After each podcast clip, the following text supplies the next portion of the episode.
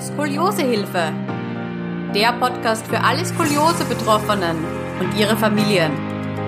Von und mit Conny Pollack.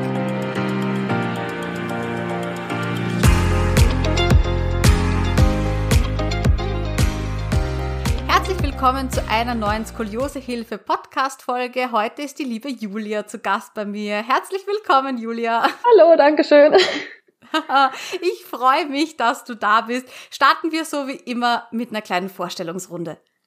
Ja, ich bin Julia, ich bin mittlerweile 21 Jahre alt, habe auch Skoliose diagnostiziert bekommen, habe jetzt mittlerweile kein Korsett mehr, aber heute bin ich jetzt bei dir. Mhm, sehr schön. Ich freue mich total auf deine Geschichte. Lass uns ganz am Anfang mal starten. Wie hat deine Skoliose-Reise und wann vor allem hat deine Skoliose-Reise begonnen? Also das erste Mal diagnostiziert, ich weiß es leider nicht mehr ganz genau, so mit sechs oder sieben Jahren, aber da hieß es halt, ja, du hast es halt, aber ist jetzt relativ harmlos. Ich habe dann immer mal wieder ähm, Krankengymnastik gemacht, so normal, aber ja, ist so als Kind auch irgendwie ein bisschen schwierig gerade, weil man hat ja keine, also ich hatte keine Beschwerden oder irgendwas, aber musste halt diese doofen Übungen, sag ich mal, machen. Und ja, habe das dann immer mal wieder mal gemacht, Krankengymnastik und immer zur Kontrolle beim Orthopäden, da war aber dann nie was, bis ich dann, ich glaube, genau 15 war ich und dann war ich wieder zur normalen Kontrolle und dann hieß es aber auf einmal, oh, alles ganz schlecht und äh, ja, am liebsten direkt Korsett, aber ähm, dann wollte meine, meine Orthopädin das nicht selber entscheiden und ja, hat mich dann nach Bad Sobernheim geschickt, beziehungsweise hat mir das empfohlen, damit die das da entscheiden. Dann bin ich nochmal zur sicheren Abklärung nach Vogtereuth in die Schönklinik gefahren, habe das da abklären lassen. Und die haben dann auch gesagt, dass sie mir erstmal die Reha in Bad Sobernheim empfehlen würden. Okay, lass uns nochmal ganz kurz zurückgehen. Und zwar, wie bei dir Skoliose diagnostiziert wurde. Das war ja relativ früh der ja. Fall. Hm, wie ist man da überhaupt draufgekommen?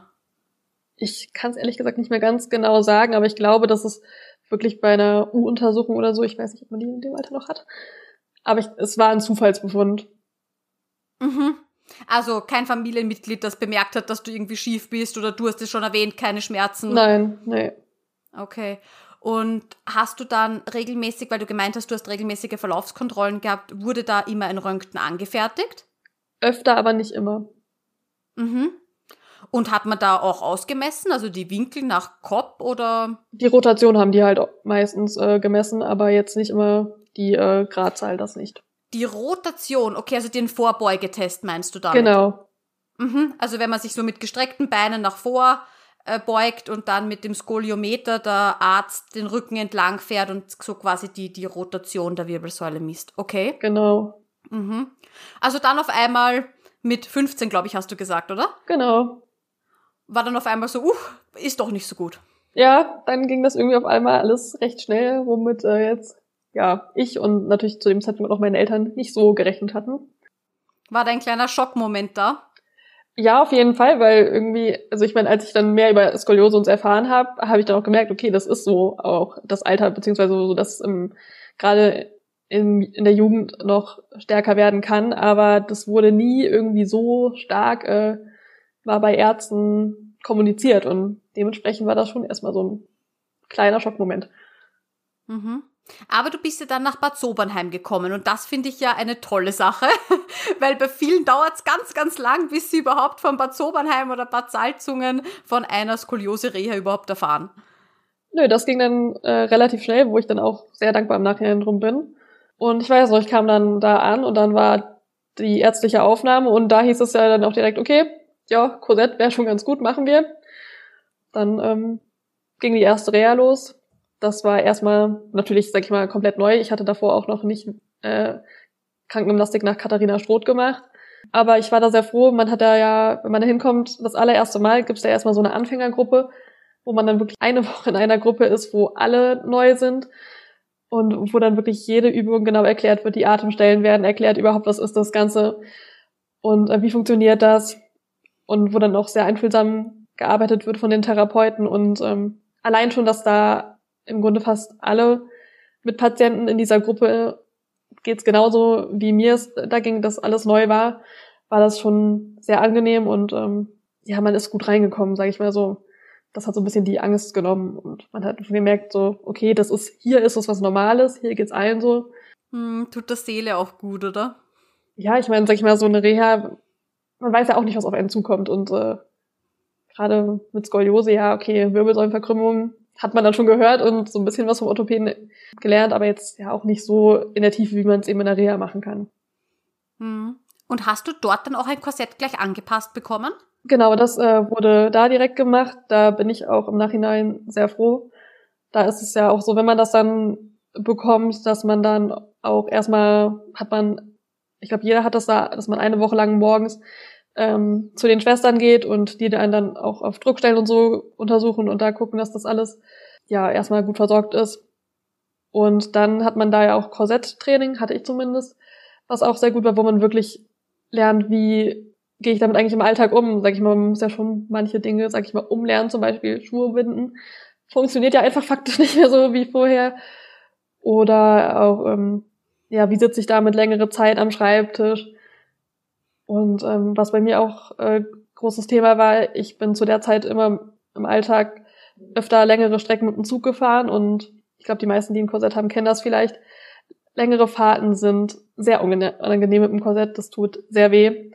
Und ich habe dann so ein rundes Kissen ähm, bekommen, was so mit Luft aufgeblasen war und das ja ist natürlich nicht unbedingt so immer so schön, das immer mitzuschleppen, aber es hat mir echt äh, bei gerade den langen Fahrten echt sehr geholfen, ähm, die Schmerzen so ein bisschen zu lindern. Toll. Ja, es freut mich, dass du das ansprichst. Ich habe lustigerweise gerade gestern eine Nachricht bekommen von einer Mama, die mir eben geschrieben hat, hat auch das Kind sehr früh Skoliose diagnostiziert bekommen und aber auch sehr früh ein Korsett aufgrund der erhöhten Gradzahlen. Und sie hat gesagt, es war halt für sie wahnsinnig schrecklich, weil sie haben jetzt das Korsett bekommen und dann noch bei so einem kleinen Kind und ihnen hat niemand erzählt, wie sie das am besten anlegen und worauf zu achten ist und wie man eben diese Alltagssituationen neu meistert. Und das finde ich ganz toll in Bad Sobernheim, dass da drauf eingegangen wird. Und ich finde, da kann man auch noch viel aufholen, gerade auch bei Korsettbauern, weil die erklären einem gerade einmal, wie man das Korsett zu reinigen hat oder womit man es nicht reinigen darf, damit diese Polster äh, sich nicht ablösen und so weiter. Aber viel, viel mehr, zumindest auch bei mir damals und sichtlich auch bei anderen, wird da nicht drüber gesprochen. Ich glaube, da hatte ich generell Glück, weil auch beim Korsettbauer als dann der Tag da war, wo ich es bekommen habe, haben die da auch also mir sogar einen Strich gemacht, bis wo weit ich es zumachen muss. Und auch da äh, sollte ich mich dann hinlegen und mal wieder aufstehen damit. Und so die ersten Sachen haben die mir da zum Glück schon gezeigt. Also mhm. da hatte ich vielleicht jetzt auch Glück. Ja, und generell in Bad Sobernheim, ich glaube, wenn man ein Korsett bekommt zu Hause, wo es ja einfach nicht so oft äh, gesehen wird, ist das, glaube ich, nochmal eine neue Herausforderung, die es bei mir später zwar auch wurde, aber erstmal so diese Eingewöhnungsphase, die ersten Nächte und so, war ich in einem Rahmen, wo ein Korsett normal war. Da laufen viele so rum, da äh, guckt keiner auf dich und sagt, was ist das denn? Sondern ja, die Fra man kommuniziert mit den anderen und man kann sich Hilfe holen bei Leuten, die es schon länger haben. Ähm, andere Leute fragen sich bei dir, wie waren denn die ersten Nächte? Und ja, das ist schon mhm sehr angenehm. Ja, ich kann mich, ich kann mich noch sehr gut äh, bei mir erinnern. Ich habe es nämlich nicht auf Reha bekommen. Ich habe es bei mir zu Hause bekommen, wo ich niemanden kannte und da ist die Eingewöhnungsphase halt dann doppelt schlimm, sag ich mal. Ja, das glaube ich. Gerade wenn du dann auch so keine Tipps im Grunde bekommst, wie gehst du überhaupt damit um und Absolut nicht, ja. Also weder wie gehe ich mental damit um und auch nicht, wie gehe ich körperlich damit um. Also wie ziehe ich mir das Ding vielleicht doch mal im Stehen an. Ja, im Grunde bist du dann komplett ins kalte Wasser geschmissen worden wahrscheinlich, ne? Ja, genau. Und mit meinen Eltern, die, die waren natürlich auch überfordert. Ja, natürlich. Ganz klar. Ich. Ja. Weil natürlich, da bricht mal erstmal eine Welt zusammen. Oh mein Gott, mein Kind muss jetzt ein Korsett tragen und dann kommen ja auch diese Zweifel. Habe ich irgendwas falsch gemacht? Habe ich irgendwas übersehen? Hätten wir vielleicht doch noch mal einen Arzt früher konsultieren sollen und so weiter?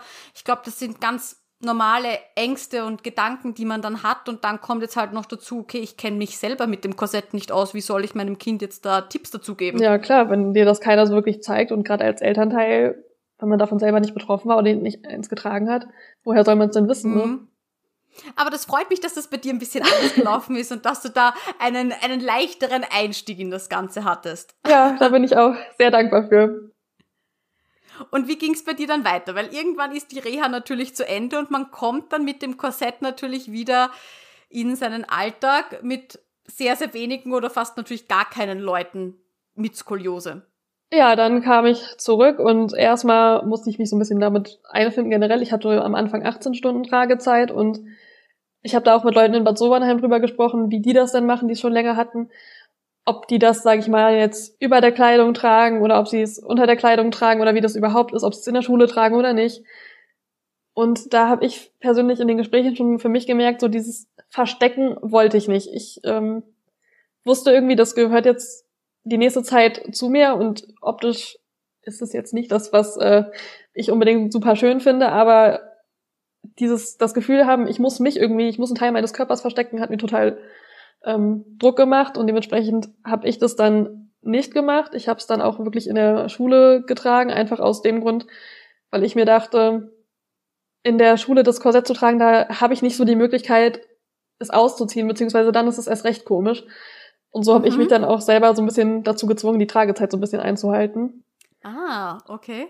In der Schule, muss ich sagen, waren die Reaktionen zum Glück von meinen Klassenkameraden erstmal sehr positiv. Also ich bin damit auch sehr offen umgegangen. Ich habe halt der Klasse gesagt, hier, ich trage jetzt ein Korsett ähm, aufgrund von Skoliose. Ähm, das ist da und dazu da. Ja, das war dann für meine Klasse nicht wirklich das Problem, sondern die waren da eher sehr unterstützend.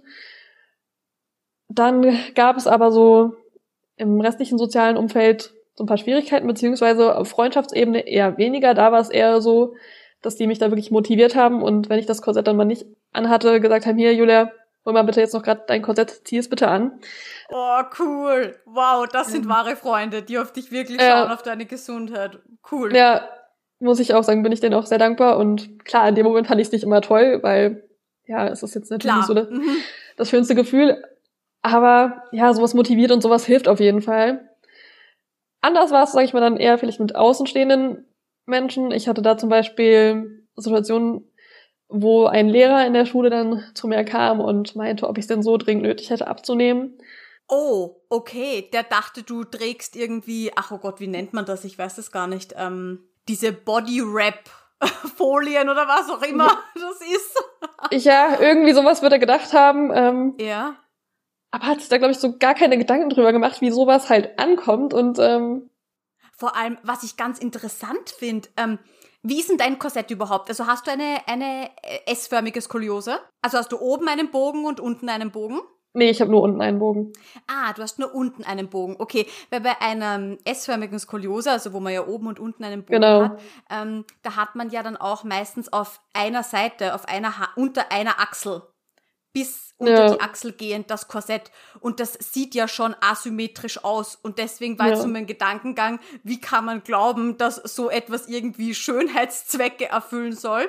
Aber ich verstehe, okay, unten natürlich sieht's, wenn man jetzt frontal drauf sieht, relativ symmetrisch aus, oder? Man sieht's dann eben ja. hinten, dass es auf einer Seite reindrückt. Okay, also er kam echt zu dir und hat dich damit konfrontiert, ob du das so dringend nur, wow. Mhm. Ja, aber auf wirklich so eine Art und Weise, die, ja, so wirklich nicht respektvoll war. Da fehlen einem doch erstmal die Worte, oder?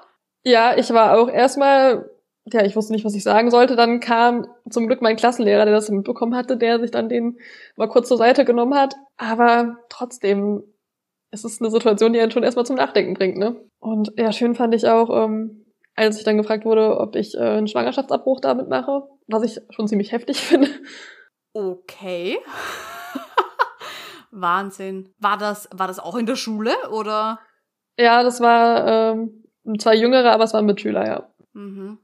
Ja, also ich bin mir manchmal wirklich nicht sicher, gerade auch wenn du sagst, es sind jüngere Leute, ich glaube generell, Personen sprechen manchmal Sachen aus und sind sich deren Konsequenzen gar nicht bewusst oder was das in einem auslösen kann. Und ich glaube ehrlich gesagt, dass die das vielleicht auch im ersten Moment gar nicht böse meinen, die finden das ja lustig. Ja.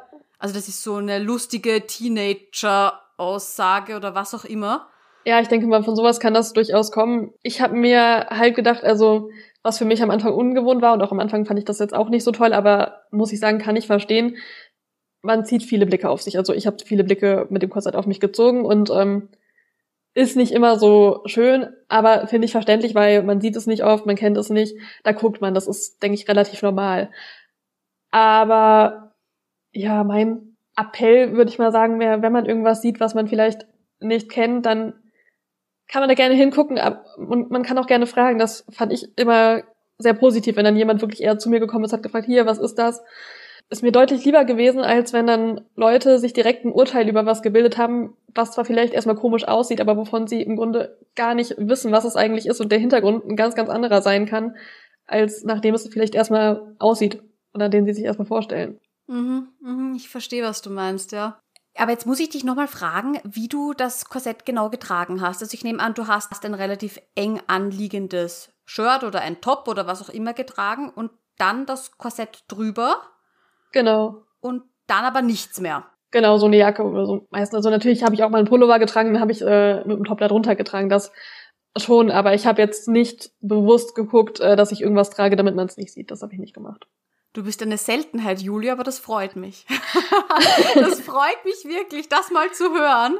Weil ich sage jetzt einmal mit so 15, 16, 17, das ist ja auch so, da ist man gerade so mitten in einer ja sehr, sehr spannenden und aufregenden Entwicklungsphase und da schon so weit zu sein und zu sagen, nee, gehört jetzt zu mir, ich trage das jetzt, das gehört zu mir und das will ich nicht verstecken, finde ich, finde ich ganz Ich stark. weiß nicht, mir hat das unfassbaren Druck gemacht, diese Gedanke, ich muss jetzt was verstecken. Da ist was, was jetzt zwar im Alltag zu mir gehört, was ich jetzt einfach nicht ändern kann, weil es jetzt so ist und weil es mir ja eigentlich hilft.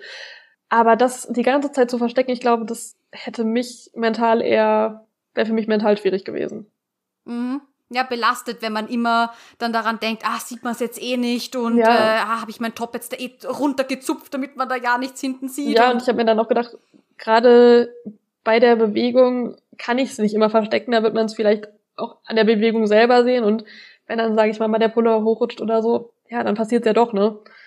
ich glaube, es ist gut, wenn da wirklich jeder so für sich seinen Weg findet, der für ihn gut ist. Aber ähm, es muss keiner sein Konzept verstecken. Um Gottes Willen nicht. Das äh, ja, sollte jeder gucken, was für ihn am besten ist, definitiv. Aber es ist kein Zwang, das auf gar keinen Fall jemanden sehen zu lassen. Sehr schön. Jetzt muss ich dich nochmal fragen, ein bisschen nach den Hard Facts sozusagen. Also wie viel Grad Skoliose hattest du denn, wie du ein Korsett bekommen hast? Da hatte ich, glaube ich, so 28. Mhm. Und wie hat sich's entwickelt? Ja, dann ähm, kam das Korsett, dann habe ich es auch ein Jahr die 18 Stunden getragen, also nicht immer 18 Stunden, mal waren es vielleicht auch 16 oder so. Aber ja, dann ähm, kam das nächste Röntgen ohne Korsett. Also es gibt ja Röntgen im Korsett, wo geguckt wird, ob das richtig sitzt und so. Aber dann war eben ohne Korsett und da hat es sich dann auf 35 Grad verschlechtert gehabt. Mhm. Das war dann schon deprimierend, weil ja, ich habe das Korsett äh, wirklich versucht, so gut es geht, diese 18 Stunden zu tragen und dann hat es sich aber nochmal verschlechtert. Das war erstmal keine schöne Situation und dann äh, wurde die Tragezeit auf 23 Stunden erhöht und ähm, dann war für mich auch die Motivation da, dass ich es echt durchgezogen habe. Auch wenn das nicht immer schön war, ich äh, sehe mich noch, wie ich nach der Schule nach Hause komme und einfach nur bequem irgendwie auf die Couch legen wollte und es ging aber nicht. Mhm. Ähm, aber da genau in solchen Situationen kommt ja dann mein Ehrgeiz, dann will ich genau solche Situationen schaffen. Und ähm, dann habe ich das auch gemacht, habe es dann ein Jahr 23 Stunden getragen und ähm, dann kam die Besserung zum Glück. Ah, wirklich? Erzähl. Ja, dann war ich bei 24 Grad. Ohne Korsett? Ohne Korsett, ja. Wow. Okay, das ist toll. Und weißt du noch, hattest du da auch so einen kleinen Wachstumsschub drin, oder? Jein, also ja, auf jeden Fall nicht so, dass ich ein neues Korsett äh, gebraucht hätte. Mhm. Ich hatte mein Korsett drei Jahre und ich habe ähm, drei Jahre dasselbe getragen. Okay, das heißt, du warst auch schon relativ ausgewachsen. Ja. Mhm. Ja, bei mir war es ähnlich. Ich war auch schon relativ ausgewachsen, als ich das Korsett bekommen habe, ja.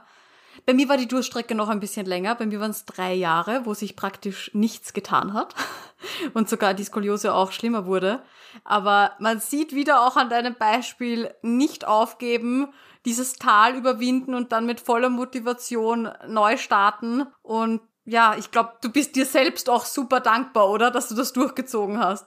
Ja, auf jeden Fall. Also ich kenne auch äh, definitiv Rea-Kollegen, bei denen das jetzt nicht so einfach war. Äh, bei der einer Person haben sogar die Eltern vorne so ein äh, Schloss dran gemacht und so, damit sie es tragen. Okay. Mhm.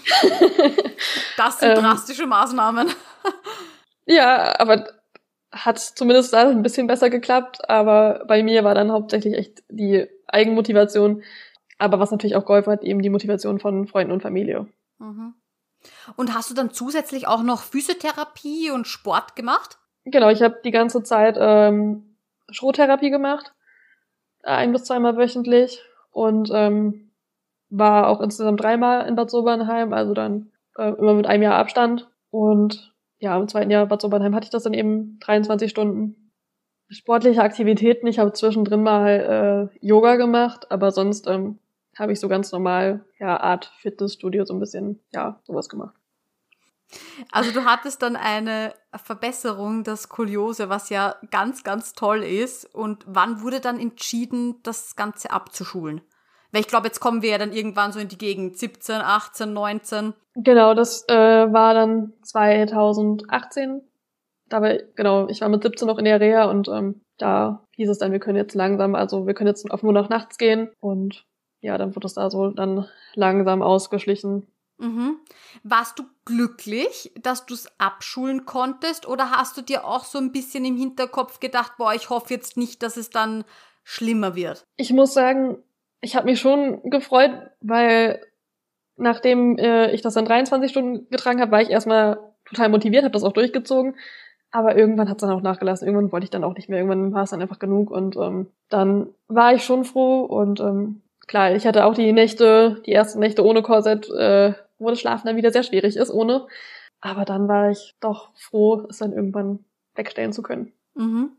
Und hast du Physiotherapie dann weitergemacht? Ja, anfangs auch noch Schrot. Allerdings, ähm, ja, Schrottherapeuten gibt es ja leider auch noch nicht äh, so, so viele. Mhm. Deswegen bin ich dann einfach, ähm, ja, aus Wegegründen dann zu einer, ja, ich sag mal, normalen Physiotherapie gegangen. Hab dann später noch Gerätetherapie gemacht, was äh, bei mir auch ganz gut geklappt hat. Und ja, ich muss sagen, irgendwann habe ich dann auch leider damit aufgehört, was vielleicht nicht ganz so gut ist. Ähm, mhm. Aber erstmal habe ich es noch gemacht, aber dann ja, vielleicht noch ein Jahr und dann irgendwann nicht mehr. Mhm. Also man sagt ja, dass die heiße Phase ist eben, solange man wächst. Und dann im Erwachsenenalter ist ja die Wahrscheinlichkeit der Progression, also dass die Skoliose noch schlechter wird, geringer. Sie ist immer noch da. Ja. Das sagen ja auch leider viele Ärzte falsch, dass sie sagen, ja. nein, Skoliose bleibt jetzt dann stehen. so ist es ja, so ist es leider nicht. Aber ich glaube, das ist ja auch sicher mitgegeben worden, oder in Bad Sobernheim, dass man immer auf seinen Rücken achten sollte. Nicht nur, wenn man jetzt gerade in der Wachstumsphase ist. Ja, auf jeden Fall. Man äh, hat ja auch äh, einmal, immer die, einmal die Woche immer diese ja, Therapiestunde, wo man dann wirklich die Hebetechniken macht, wo man nochmal überhaupt die Wirbelsäule durchspricht und ähm, so die Hebetechniken Klar, ich wende sie auch nicht immer an, aber gerade so bei schwereren Gewichten versuche ich da schon, dass ich da den Gewichtheber ähm, anwende und da wirklich drauf achte und vielleicht auch generell in die Bewegung, wenn es nicht sein muss, nicht zu viel Rotation einzubaue. Mhm. Jetzt vielleicht eine ganz schwierige Frage, so aus dem Stegreif, aber ich stelle mir sehr oft die Frage, ob mein Charakter ein wenig anders wäre, wenn ich keine Skoliose hätte. So im Positiven wie auch im Negativen. Also ich glaube schon, dass mich die Skoliose sehr geprägt hat.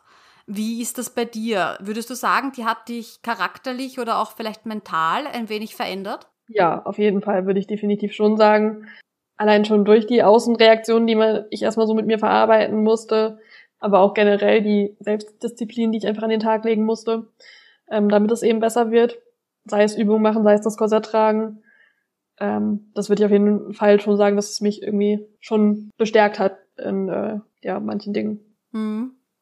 Auch gerade, dass du gelernt hast, dass jetzt Blicke auf sich ziehen, ich sage jetzt mal, nichts Schlechtes ist. Das hast du quasi geübt sozusagen damit. Ja, und vielleicht auch so eine andere, anderen Blickwinkel darauf. So wenn jemand guckt, ist es okay, wenn es irgendwie sowas ist. Wenn jemand sich dann irgendwie Urteile bildet, schnell, frühzeitig, das äh, ist für mich dann nochmal ein anderes Thema, aber die Blicke, mhm. ich habe mich dann auch selber beobachtet und ja, wenn jemand, sag ich mal, irgendwas ganz Außergewöhnliches anhat, irgendwie, wenn ich daran vorbeigehe, dann gucke ich auch hin.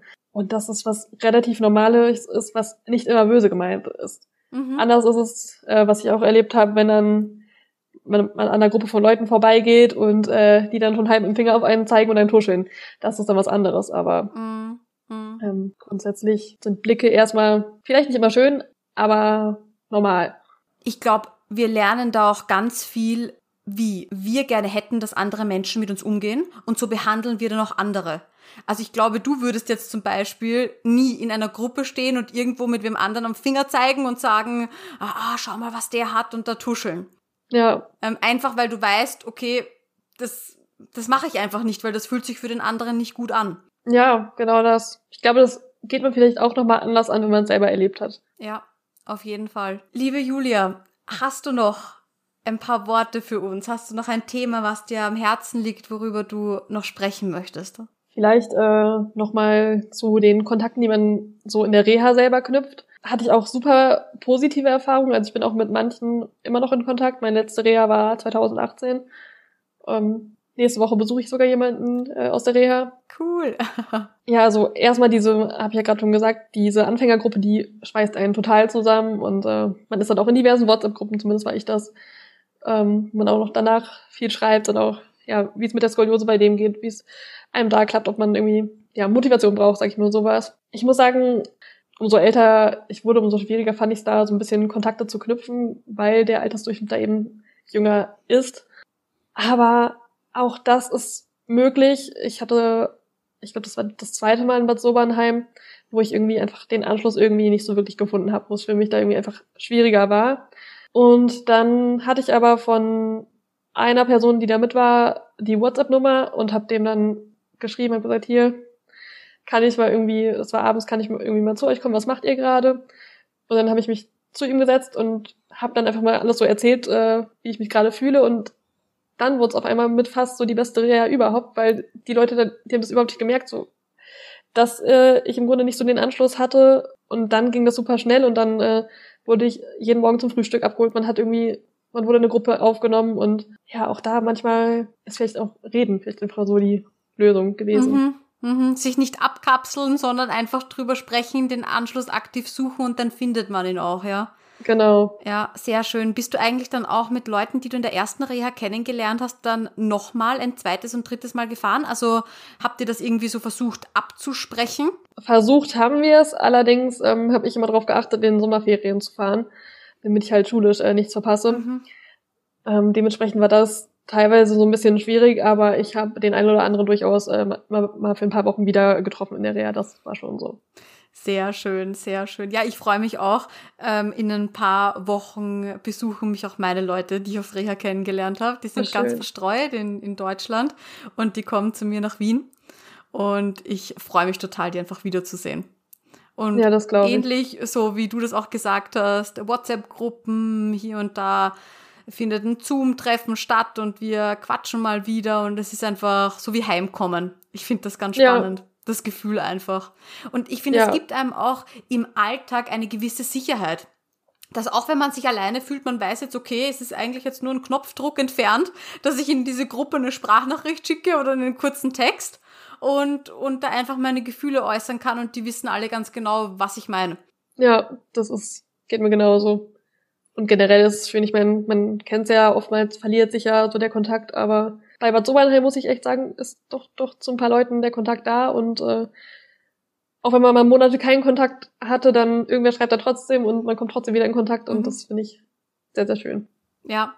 Also wir empfehlen beide die Reha in Bad Sobernheim, in Bad ja. Salzungen, auch wenn ihr jetzt vielleicht noch nicht so überzeugt seid, fahrt dorthin. Es ist wirklich, also sowohl körperlich als auch seelisch äh, so eine tolle Betreuung dort. Und ich wollte gerade sagen, es ist auch eine Erfahrung, man lernt auch selber seinen Körper komplett, sag ich mal, nochmal neu kennen, anders kennen.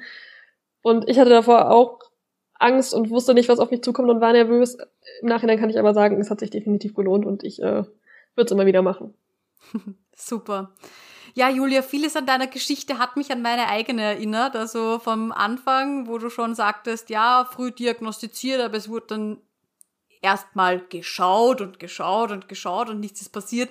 Bei mir war das auch sehr ähnlich. Das sind dann ja wertvolle Jahre leider nicht genutzt worden, aber es freut mich trotzdem, dass du im Bad Sobernheim gelandet bist und dass du eben dann die Physiotherapie und äh, mit dem Korsett einen guten Start hattest und ich glaube, dass man halt manchmal so so Tiefs in der Mitte hat, das ist ganz normal Und ja. ähm, da braucht man sich auch nicht schämen dafür, wenn es da halt ja. mal nicht gut läuft oder wenn man, wenn man da mal so ein äh, komisches Kommentar abbekommt, einfach weitermachen und im Endeffekt zahlt sich's dann aus.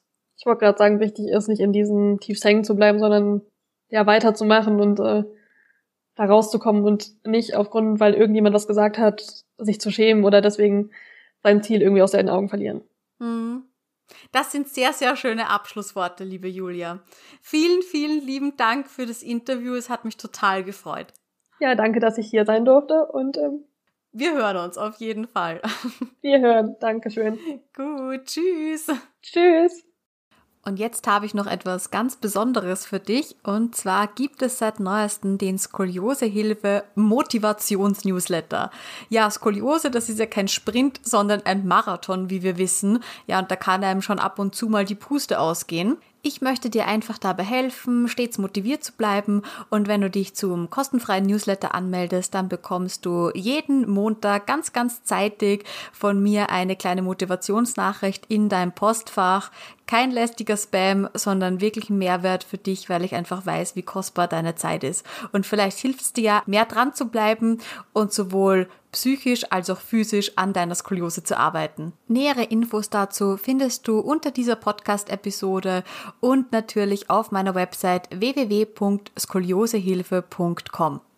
Und falls du mit mir auch mal eine Skoliose-Podcast-Folge aufnehmen möchtest, egal ob Selbstbetroffene, Angehörige oder aber auch medizinisches Fachpersonal, dann melde dich einfach bei mir. Alle näheren Infos findest du in der Beschreibung unter dieser Folge. Ich freue mich auf dich. Jede und jeder ist herzlich willkommen, denn ich bin der Meinung, dass deine Geschichte anderen Leuten Mut und Hoffnung geben kann. Also dann, bis zur nächsten Folge. Tschüss!